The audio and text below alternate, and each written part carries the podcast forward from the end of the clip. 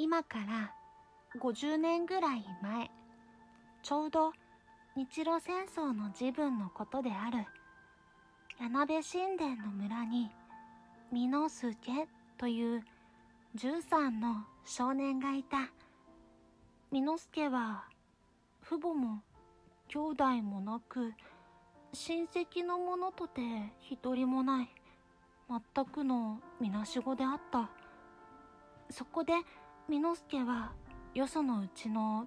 走り使いをしたり、女の子のように子守りをしたり、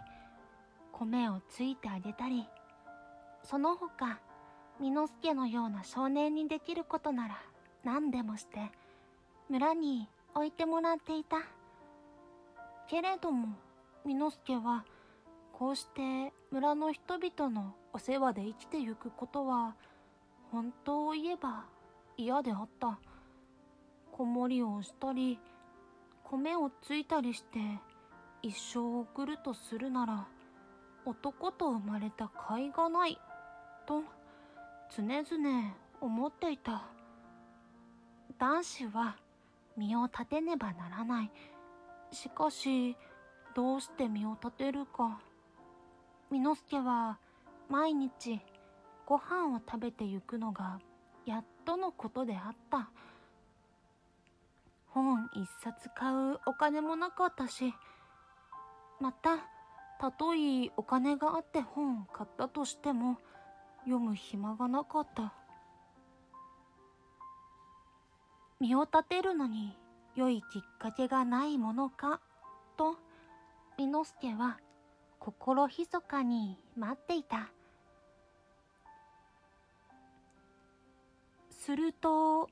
ある夏の昼下がり、美之助は人力車の先綱を頼まれた。その頃、柳部神殿にはいつも二三人の人力引きがいた。潮当時に名古屋から来る客は、大抵汽車で半田まで来て、半田から知多半島西海岸の大野や新米湖まで人力車で揺られていったもので、柳部神殿はちょうどその道筋に当たっていたからである。人力車は人が引くのだから、あまり速くは走らない。それに、山部神殿と大野の間には峠が一つあるから余計時間がかかる。おまけに、その頃の人力車の輪はガラガラとなる重い金輪だったのである。そこで、急ぎの客は賃金を倍出して、二人の人力引きに引いてもらうのであった。みのつけに先綱引きを頼んだのも、急ぎの秘書客であった。みのすけは人力車の長江につながれた縄を肩に担いで、夏の入り日のじりじり照りつける道をえいやえいやと走った。慣れないこととて大層苦しかった。しかし、みのすけは苦しさなど気にしなかった。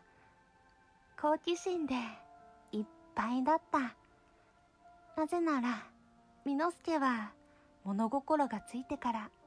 村を一歩も出たことがなく、峠の向こうにどんな町があり、どんな人々が住んでいるか知らなかったからである。